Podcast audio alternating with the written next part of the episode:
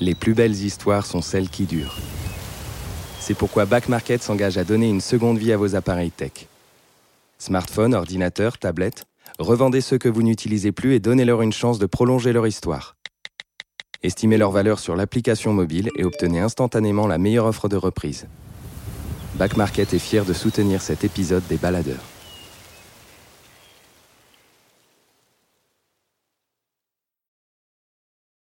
Les baladeurs, une série audio, les Others. Des balades, des balades, des aventures, des aventures, des mésaventures en pleine nature. Prêt pour le départ? Prêt C'est parti. Lui est grand, brun, boucle aux oreilles et caméra au poing. Son œil de biologiste scanne la forêt tropicale qu'il traverse. Alors on se trouve à, l'extrême sud-est du pays du Panama, euh, dans cette région qui s'appelle le Darien, qui court de la côte pacifique jusqu'à la côte caraïbe. Elle est brune et menue, bavarde avec ses compagnons d'expédition, puis, tout à coup, silencieuse et aux aguets, quand s'élève au loin le cri d'un singe hurleur. Le mythe de l'enfer vert est, est réel, c'est vrai que c'est une légende, est un mythe, ce n'est pas si terrible que ça, la forêt tropicale, quand on est préparé. Mais il y a des petites choses qui sont très très euh, importantes à, à, considérer pour ne pas se mettre en danger. Julien et Barbara se sont rencontrés sur les bancs de l'université. Ils sont alors tous deux étudiants en biologie.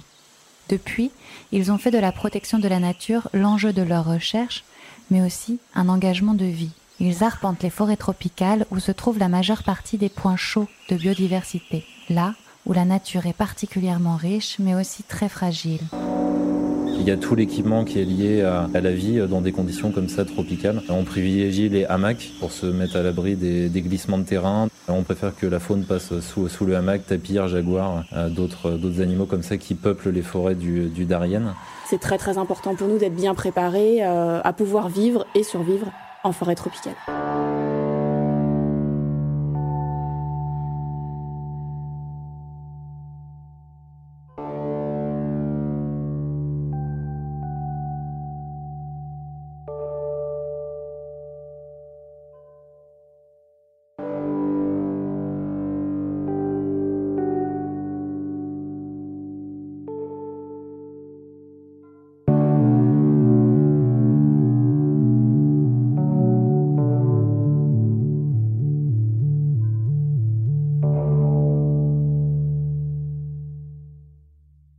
C'est réveil à 1h du matin, donc on n'a pas beaucoup dormi cette nuit-là.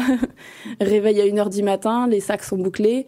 On prend d'abord euh, la, route panaméricaine, hein, c'est la, seule qui, se rend jusque dans le Darien, dans ce territoire euh, panaméen qui, euh, qui va jusqu'à la frontière avec la Colombie, le pays frontalier. Et donc on est en minivan à ce moment-là avec l'équipe.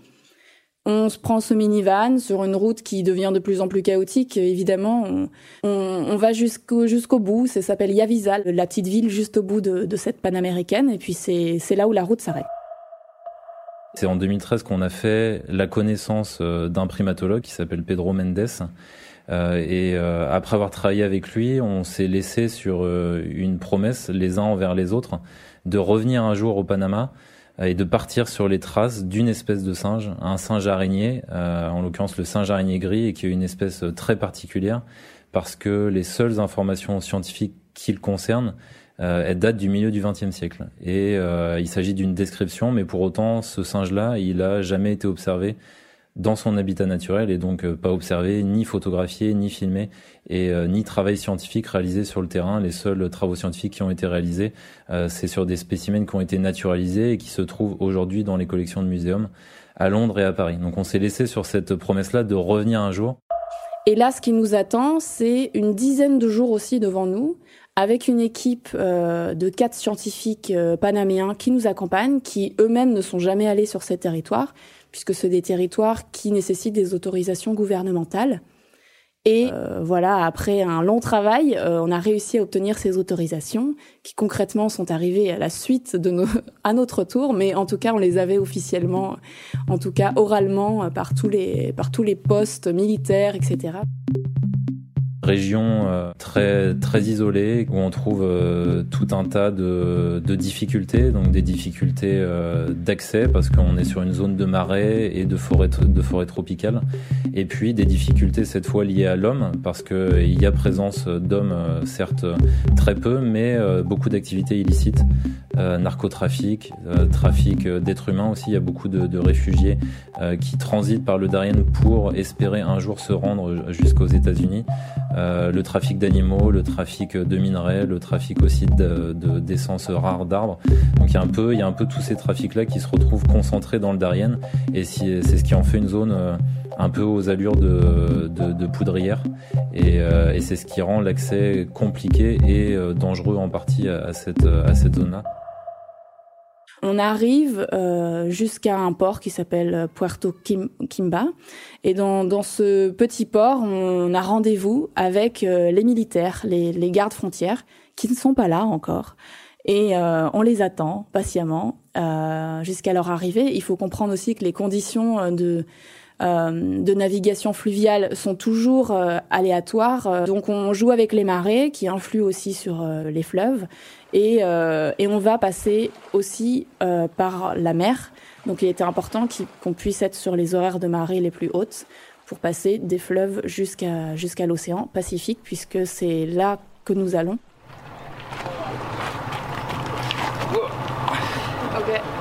Là on est censé partir juste derrière sur l'embarcadère direction Cocalito pour 3-4 heures de bateau.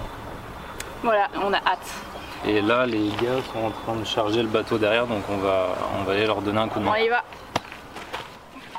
On se trouve euh, sur une lancha, donc un grand, un grand bateau à fond plat avec, euh, avec donc les militaires qui nous accompagnent. Le fait que la zone soit très sensible avec euh, la présence de groupes paramilitaires, d'anciens FARC et la présence de narcotrafiquants, on est obligé d'avoir cette escorte avec nous. nous allons pendant à peu près 6 heures prendre ces bateaux. c'est des bons bateaux, hein, les militaires, ils sont très bien équipés. On a, je crois qu'on de mémoire, on avait quatre moteurs à 200 chevaux. C'était assez extraordinaire de voir ça, la vitesse et la puissance de, de, ces bateaux. Et donc, euh, on arrive euh, au bout de 6 heures euh, sous un grain pas possible. C'était, c'était vraiment la forêt, la forêt pluvieuse. Elle a, elle a, vraiment la tropicale. Elle a cette attraction pour la pluie. Hein, c'est pas pour rien qu'elle est luxuriante. Donc, on prend régulièrement quelques, quelques ondées, quelques tempêtes. Et là, c'était le cas sur le bateau, donc ça fouette bien quand on est avec un, des moteurs comme ça qui nous poussent. Mais c'était, c'était, c'était sympa et ça donnait peut-être un, un sens un petit peu euh, fin du monde ces paysages. Donc on a longé la côte pacifique panaméenne jusqu'à quasiment à la frontière euh, avec la Colombie pour rejoindre le dernier village euh, le plus éloigné du Panama qui, se, s'appelle Cocalito. Donc on arrive euh, six heures plus tard euh, à Cocalito, en tout cas aux abords de Cocalito, c'est-à-dire en mer, à aller à 150-200 mètres du rivage. Mais on ne peut pas accoster parce que la mer est trop forte. Donc là, on est dans la houle à attendre que la mer se calme, ce qui n'arrivera jamais. Et finalement, à force de signes, et là, il y a une petite barque, une lancha qui est venue avec un tout petit moteur pour faire des allers-retours entre nous, le bateau, et jusqu'à la plage en surfant. Ça a été vraiment une arrivée assez euh, chaotique et effrayante aussi, puisque on a laissé tout le matériel dans un premier temps. En le regardant, il euh, faut imaginer les vagues qu'emporte la lancha, on la voit même plus. Euh, et puis elle accoste finalement, et là tout le monde sort le matériel, on voit au loin les, les sacs sortir, on fait ouf, tout le monde est content, c'est mes premières victoires. Puis après, c'était à nous aussi de pas tomber, pas tomber à l'eau, même si on s'y préparait un petit peu. On a tous enlevé nos, nos grosses boots, etc. Au cas où il fallait nager jusqu'à la côte.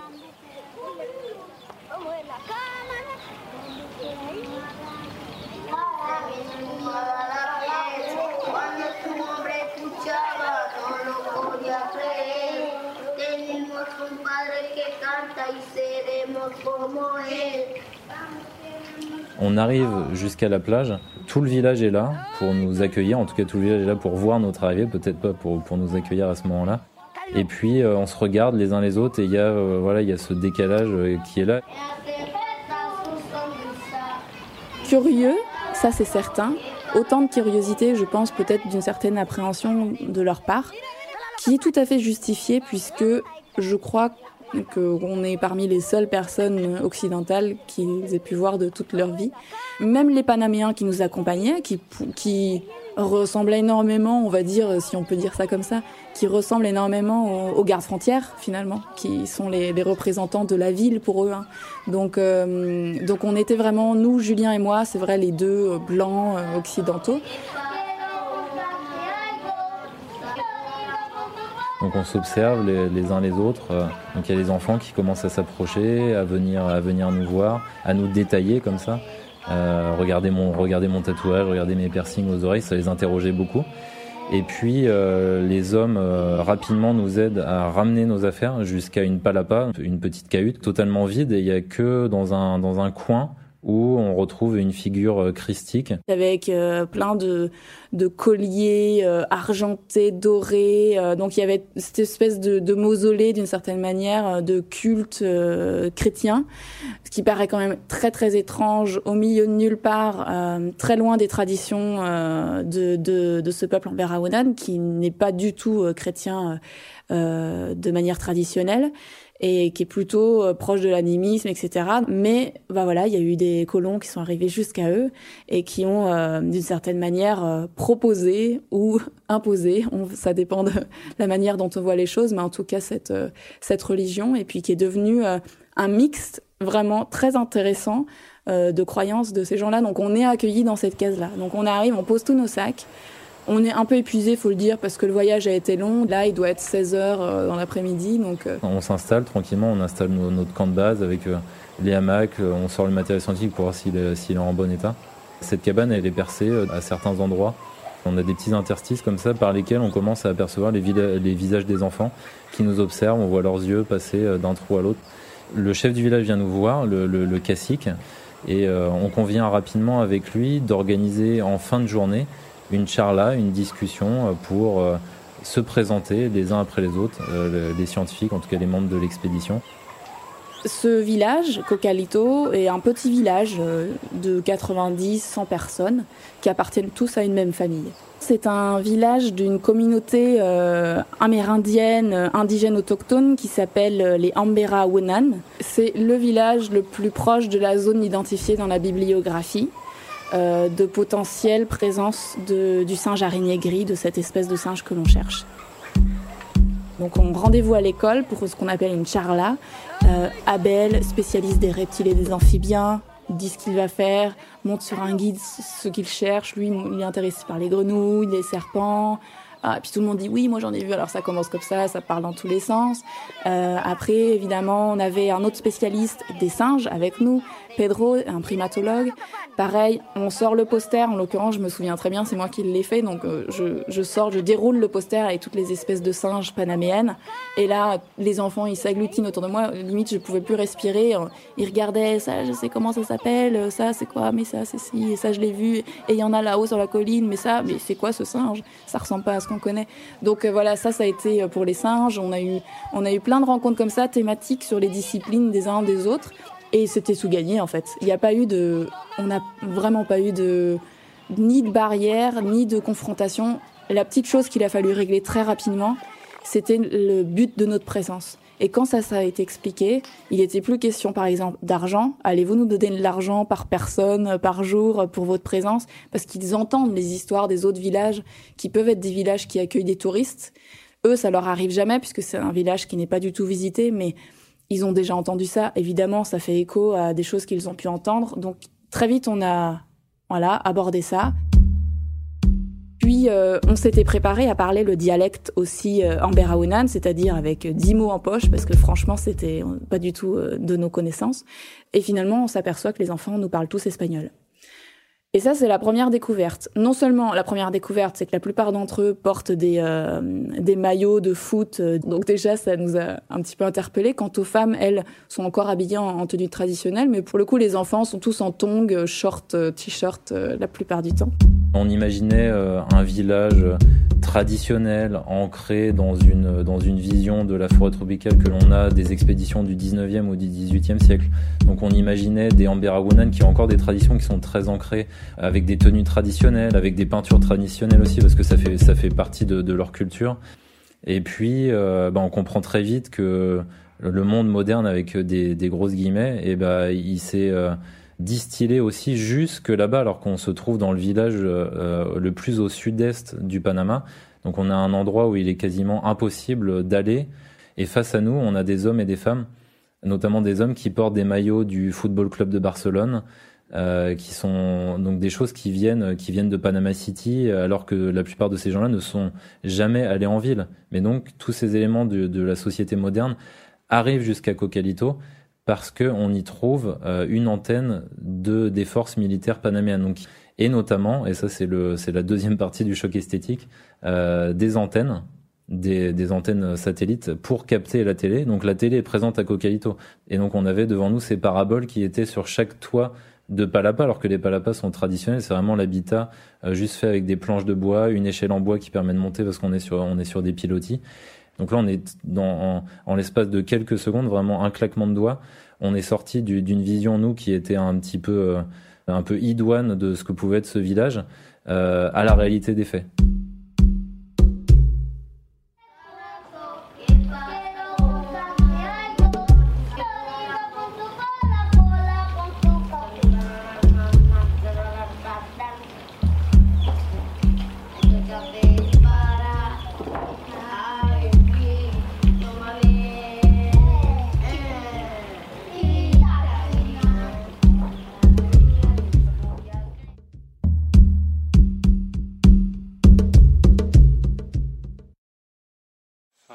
640.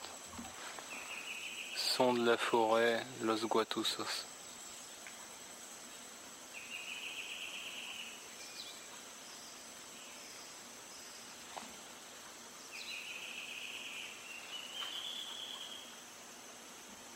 Bonaré qui est avec nous, qui, euh, est fan euh, des petits déjeuners et des déjeuners et de dîners a déjà préparé le cafecito. il a déjà préparé le café et le riz, il est prêt aussi. Et euh, il s'est levé une demi-heure, une heure avant nous. Il doit être 6 heures du matin. Et là, on, part, on se lève, on prend nos sacs. Nos sacs sont déjà faits en général la veille. Me voilà euh, accompagnée. Euh, la plupart du temps, je suis accompagnée de six hommes. on, a chacun nos, équipements qui sont très très légers hein, pour le coup pour la journée. Euh, Pedro est bien équipé aussi, je le vois là, il a plein de, il, a plein de matériel parce qu'il a plusieurs pièges photographiques généralement à poser. Et puis il a toujours ses filets de capture pour les pour les euh, chauves-souris. Et les chauves-souris, c'est que en soirée, mais il les emmène quand même avec lui, donc c'est un petit équipement qui prend aussi de la place. On est dans, un climat chaud, humide, et quand bien même euh, ce sont toujours des très bons souvenirs par la suite, sur le moment, euh, on peine. On peine parce que la l'humidité est constante et omniprésente et oppressante. Quand il y a énormément de pluie, eh bien on a envie de se protéger de la pluie et on est trempé quand même euh, de sueur à grimper, etc. Je me, me retrouve dans, dans, cette sensation de j'ai plongé dans une piscine et c'est juste désagréable au possible en fait parce que je, je suffoque quand même de la chaleur. Plus les moustiques dont on essaye, euh, voilà, on essaye toujours de se protéger des moustiques et d'autres insectes, hein, parce qu'il n'y a pas que, pas que les moustiques qui nous embêtent un petit peu de temps en temps dans la journée.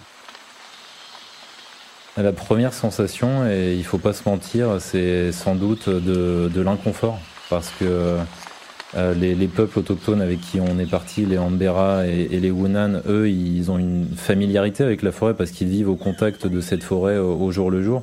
Et nous, euh, en tant qu'hommes et femmes occidentaux, euh, on, a, on a perdu une partie, en tout cas, de notre connexion à, à cette nature. Donc, ça peut paraître paradoxal, mais il y a une sorte, la première sensation, c'est un peu comme un déracinement, alors qu'au contraire, on devrait se sentir enraciné, entouré de ces, de ces grands arbres dont on aperçoit comme ça les racines qui courent sur, sur le sol de la forêt. Et il y a aussi une fatigue mentale parce que euh, on a beaucoup de, beaucoup de sons qui nous environnent, on a beaucoup de moustiques qui nous environnent aussi de, de très près, et donc on est toujours sur, sur nos gardes à regarder, à regarder ce qui se passe. On regarde en haut pour éviter des chutes de branches, on regarde au sol pour éviter que nos pieds se prennent dans des racines euh, ou dans des ornières ou des choses comme ça, et on regarde tout autour de nous pour le travail scientifique parce qu'on est là pour euh, vraiment mener un inventaire de biodiversité. Donc on est obligé de vraiment scanner comme ça la végétation pour trouver des amphibiens, pour trouver des serpents, euh, plus haut dans la canopée pour, euh, pour les oiseaux et puis pour les singes. Et on regarde au sol pour tout ce qui est insectes, serpents qui pourraient comme ça ramper au sol et autres reptiles. L'objectif c'est aussi de ne pas avoir une rencontre malencontreuse avec l'un de ces éléments du, paysage de, la biodiversité locale. Donc il y a tous ces, tous ces euh, sentiments-là qui se mêlent. On n'a pas l'habitude d'avoir cette combinaison entre euh, une chaleur qui est, qui est très forte et de l'humidité qui est à 100% dans, dans, ce type de forêt tropicale, euh, qui nous met dans une étuve comme ça. Et petit à petit, cette étuve, un petit peu comme dans un sauna finalement, bah, elle, nous fait, elle nous fait accéder à une sorte de bien-être. Et là, on a, on a nos sens qui s'ouvrent à la forêt grâce à ce faisceau de sensations qui nous entoure, on devient petit à petit plus à l'écoute euh, de la nature qui nous environne.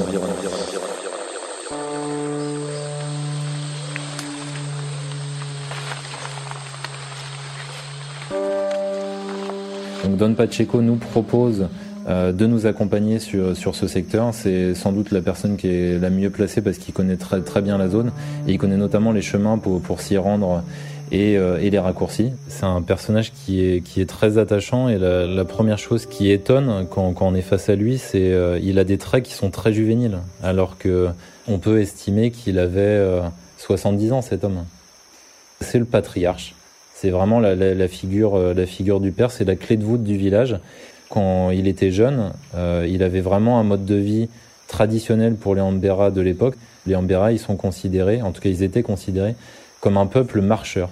Et, le corollaire de ça, c'est un peuple marcheur-chasseur. Donc ils parcouraient des distances très importantes en forêt, le long de sentiers que eux-mêmes avaient, façonnés euh, de par leurs allers-retours et les échanges entre villages. Donc ils ont vraiment gardé cette, euh, ce distinguo entre les Darienitas, donc ces descendants des esclaves noirs, qui eux vivent dans les villes portuaires aux embouchures, et les Ambera qui euh, traditionnellement continuent à vivre le long des fleuves et ensuite vont se disperser en forêt euh, pour continuer à, chasser, euh, aller chercher certaines plantes.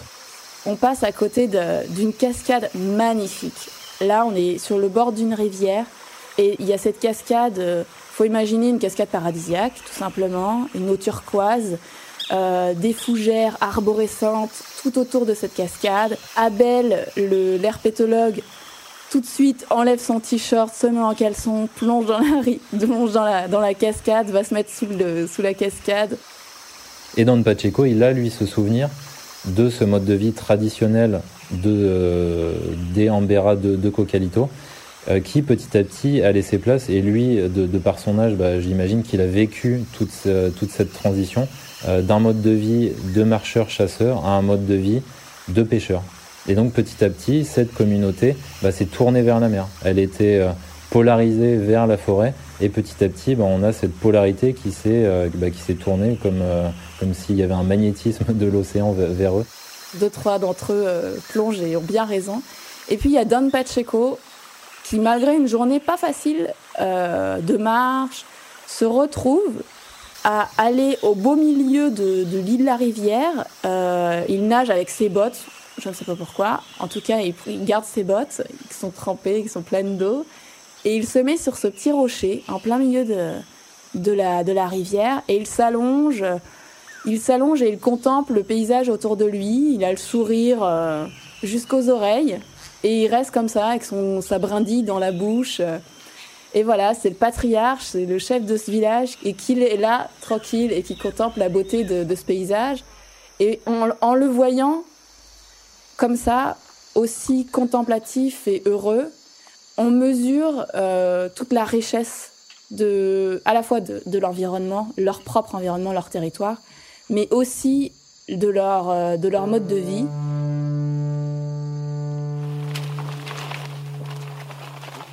Et puis on continue notre chemin et petit à petit on s'enfonce dans, dans, la forêt.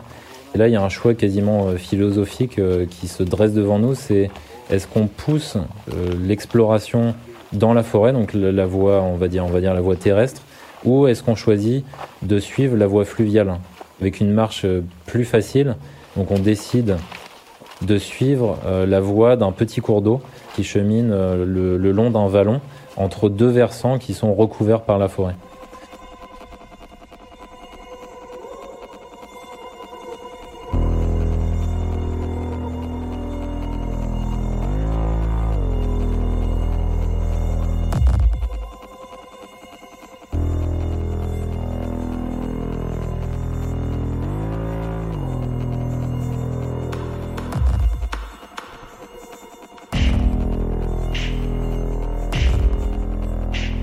Qui nous étonne à ce moment-là, c'est que, euh, c'est la forêt est quasi silencieuse. On entend par-ci par-là, mais comme un écho, euh, quelques oiseaux, notamment des perroquets qui, survolent la forêt, des arachloroptères euh, magnifiques, et, on a leurs cris comme ça rauques qui résonnent, mais très loin dans, dans, dans la forêt, et pas grand-chose d'autre. On n'entend pas de singes alors qu'on est au tout début, on est au tout début de la journée, alors qu'on sait très bien que les singes hurleurs, ils témoignent de, leur présence en forêt au lever, en, bah, en, hurlant comme ça dans la forêt, avec des cris qui s'entendent à 3-5 km à la ronde.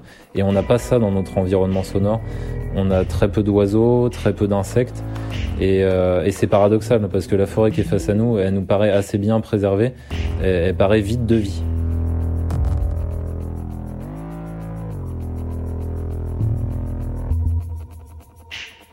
Cette journée-là, on n'a pas trouvé un seul singe, on n'a pas entendu un seul singe, et c'est pas normal. C'est juste pas. En fait, ça ne devrait pas être comme ça.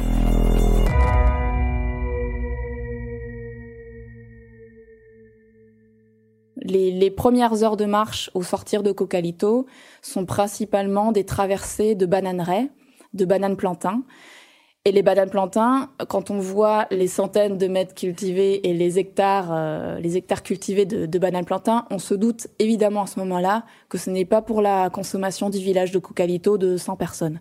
C'est évident et ça, ça va ailleurs ces bananes plantains. Et on apprend plus tard, avec des discussions avec l'équipe euh, et le village, euh, avec les, les membres du village, que ces bananes sont récupérées par le gouvernement et c'est un petit peu la monnaie d'échange pour pouvoir rester sur ses propres terres. Donc ça, c'est le deal avec le gouvernement, ce qui crée des, tensions toujours. Et une, une, sorte, en tout cas nous on le considère comme ça, mais une sorte peut-être d'asservissement de ces populations-là, c'est-à-dire produisez des bananes plantains sur vos propres terres et vous pouvez y rester. Et quand on connaît l'attachement de ces peuples à la terre, à leurs origines, à leurs traditions, qui est très liée avec le, le sol en fait, euh, et la forêt et l'environnement, eh bien, on, on se dit qu'ils n'ont pas d'autre choix que de rester à cet endroit-là et de serrer la main euh, des personnes avec lesquelles ils font ce type de, de transactions. Les bananeraies, c'est terrible parce que euh, ça épuise le sol, ça épuise la forêt. Et là, on traverse des bananeraies. Là, les bananeraies, c'est assez joli quand même, donc c'est très vert, etc. Mais la plupart du temps, au bout de quelques années, euh, les bananeraies ne sont plus assez productives. Donc on les brûle. Et quand on les brûle et qu'on traverse ça pendant parfois une heure, une heure et demie, deux heures de marche, que sur des cendres, que sur des palmes, c'est extrêmement triste. Et cette journée-là, on est épuisé parce que euh, on a traversé peut-être trois heures. Là, on est à trois heures de marche et trois heures de marche de chaos total, euh, de désert et on est quand même dans le cœur du d'une réserve parmi les plus emblématiques de toute l'Amérique centrale. On est sur le dans le bouchon du Darien. Euh, si on dit bouchon, c'est pas pour rien. C'est parce que c'est censé être inextricable, c'est censé être une forêt luxuriante, primaire. Et là, c'est pas ça. On est beaucoup sur de la forêt secondaire. Donc ça se décèle par la présence d'une d'une forêt euh, très désorganisée et très jeune. Donc on sait déjà qu'on est face à, des cycles différents euh, donc de destruction de, la forêt pour de la culture en général. On anticipait, peut-être à tort, que les dégâts euh, environnementaux n'avaient pas atteint cette zone. Et quand on pense qu'on va explorer un territoire euh, luxuriant et qu'on est face à ça, c'est dur.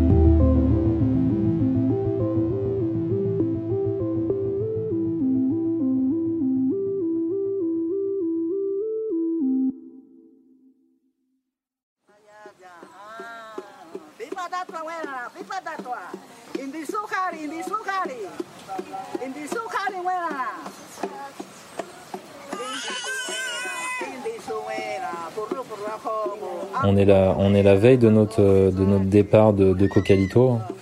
Et euh, et il y a comme une électricité dans, dans le village.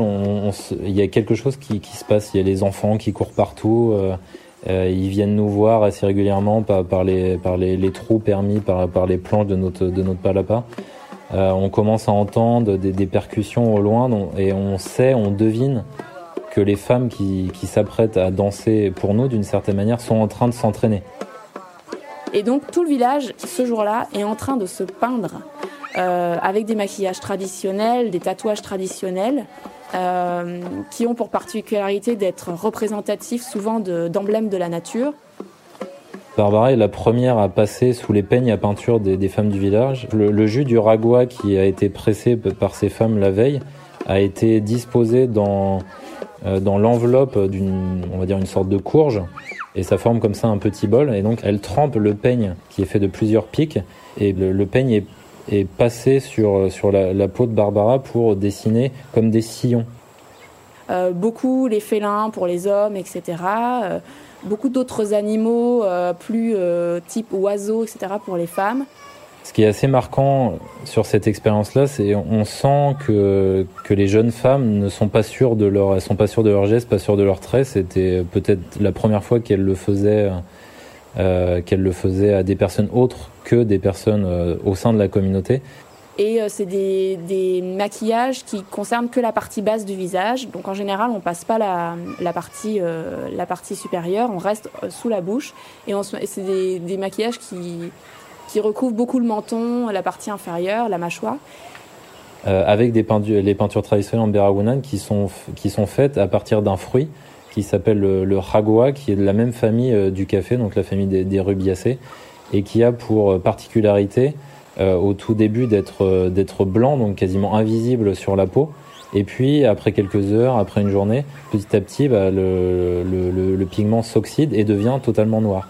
Et donc on a euh, sur la peau un tatouage temporaire, mais qui dure quand même sur une semaine, deux semaines, voire davantage. Donc on sait à ce moment-là qu'on va rentrer en France avec des peintures sur le corps. On espère peut-être pas trop au niveau du visage.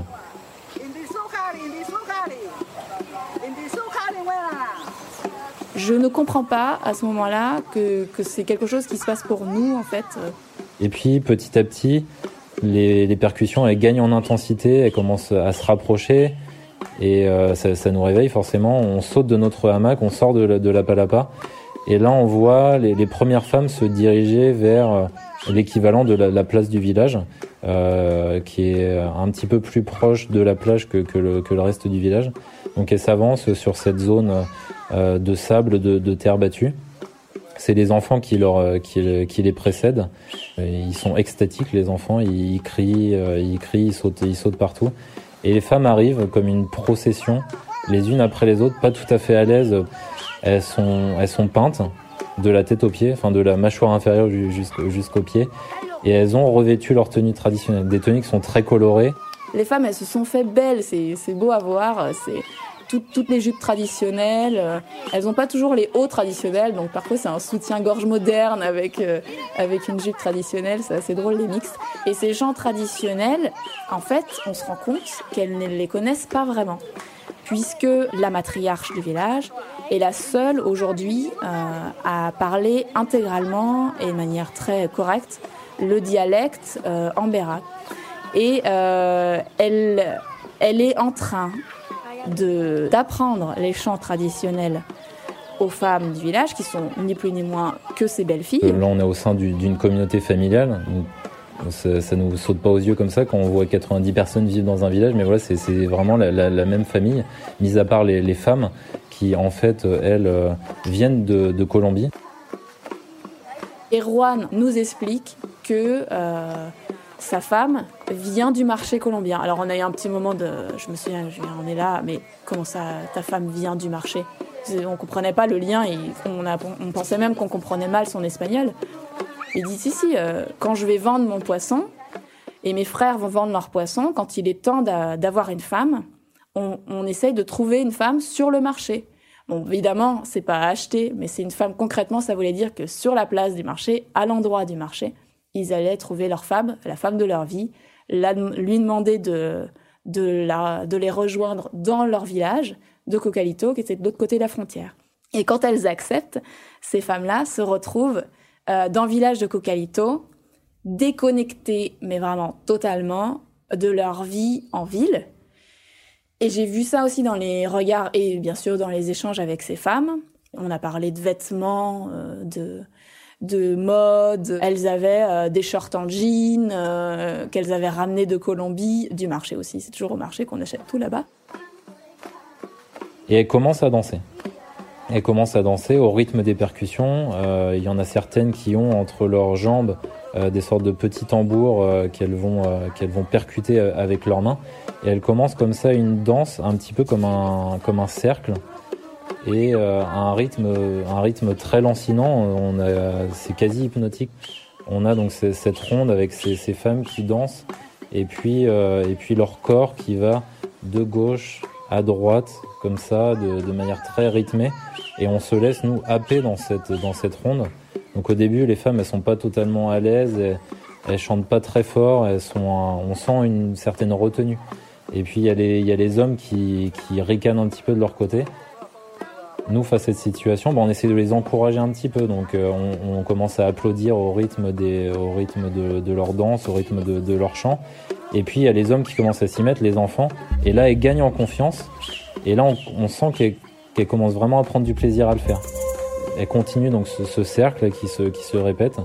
Euh, au total, elles effectuent quatre danses. Et euh, parmi ces, ces quatre danses, il y en a deux qui sont très marquantes.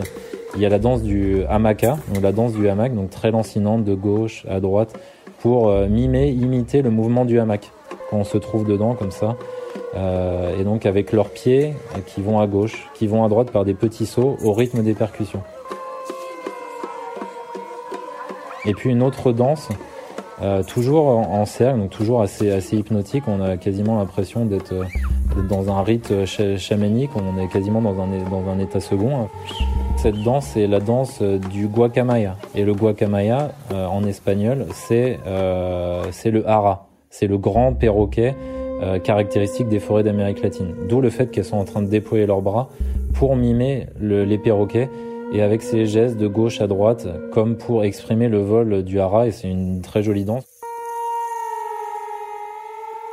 On a passé beaucoup de temps avec les hommes en forêt qui nous ont servi de guides, d'interprètes de la forêt, même plus que, que, de guides. Et puis on a passé peu de temps avec les, les femmes finalement, parce qu'à chaque fois on revenait tard le soir. Et c'était euh, important de vivre ça aussi avec elles. Et je pense que c'était aussi important euh, pour elles.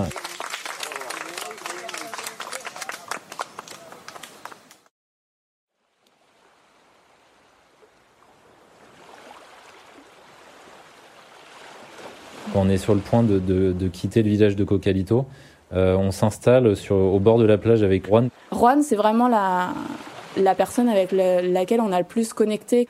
Euh, lui, il s'assoit dans, dans, une pirogue euh, qui, qui, est là. Il a le visage peint avec les, les peintures traditionnelles en Béra.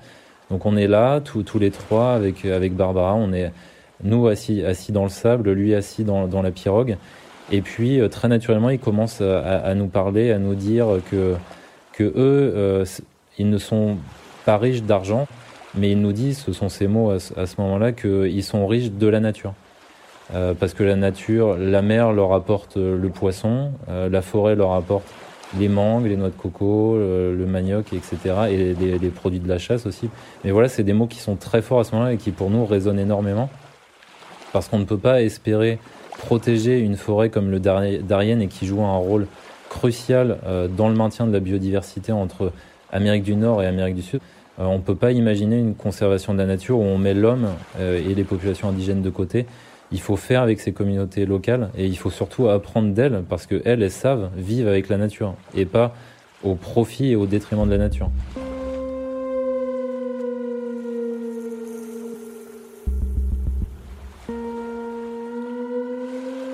Le lendemain matin, on se réveille tôt puisque on a euh, ce rendez-vous avec les gardes, euh, les gardes frontières, les militaires, l'équipe qui doit nous ramener euh, à Puerto Quimba. En fait, ils arrivent toujours avec un peu de retard. On attend tranquillement. honnêtement, on ne sait pas trop quoi faire dans ces moments-là. Donc, on pose nos sacs. Il y avait euh, deux, trois mangues euh, qui nous étaient offertes. Et euh, notamment une qui était vraiment mangue verte, pour le coup. Et je, avec Julien, on s'amusait à se la lancer l'un l'autre, voilà, pour, un peu pour passer le temps. Et ce moment-là, c'est drôle parce que les enfants sont venus, mais assez facilement vers nous à ce moment-là, encore une fois, par pure curiosité. Pourquoi ils se lancent une mangue, en fait Là, il y en a un de nous qui décide, hop, de lancer une mangue euh, à un des enfants qui nous regardait. Hop, il l'attrape au vol.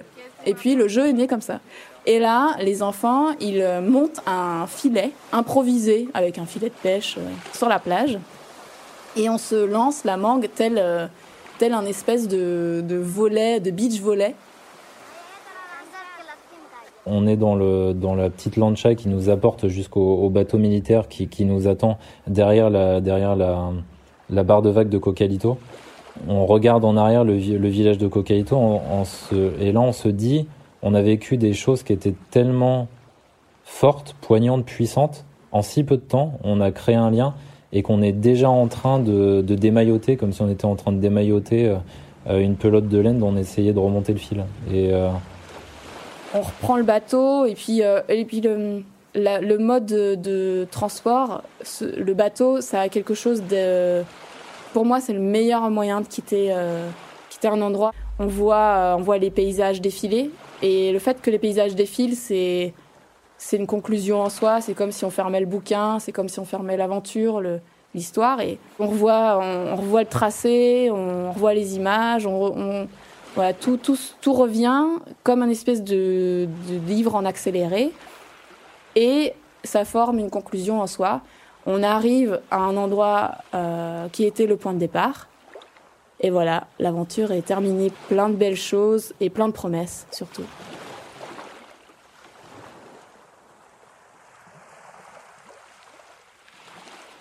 Et le singe araignée, me demanderez-vous? Julien et Barbara n'ont pas retrouvé sa trace lors de cette expédition, mais leur quête continue et ils préparent déjà un nouveau départ en forêt tropicale pour 2019.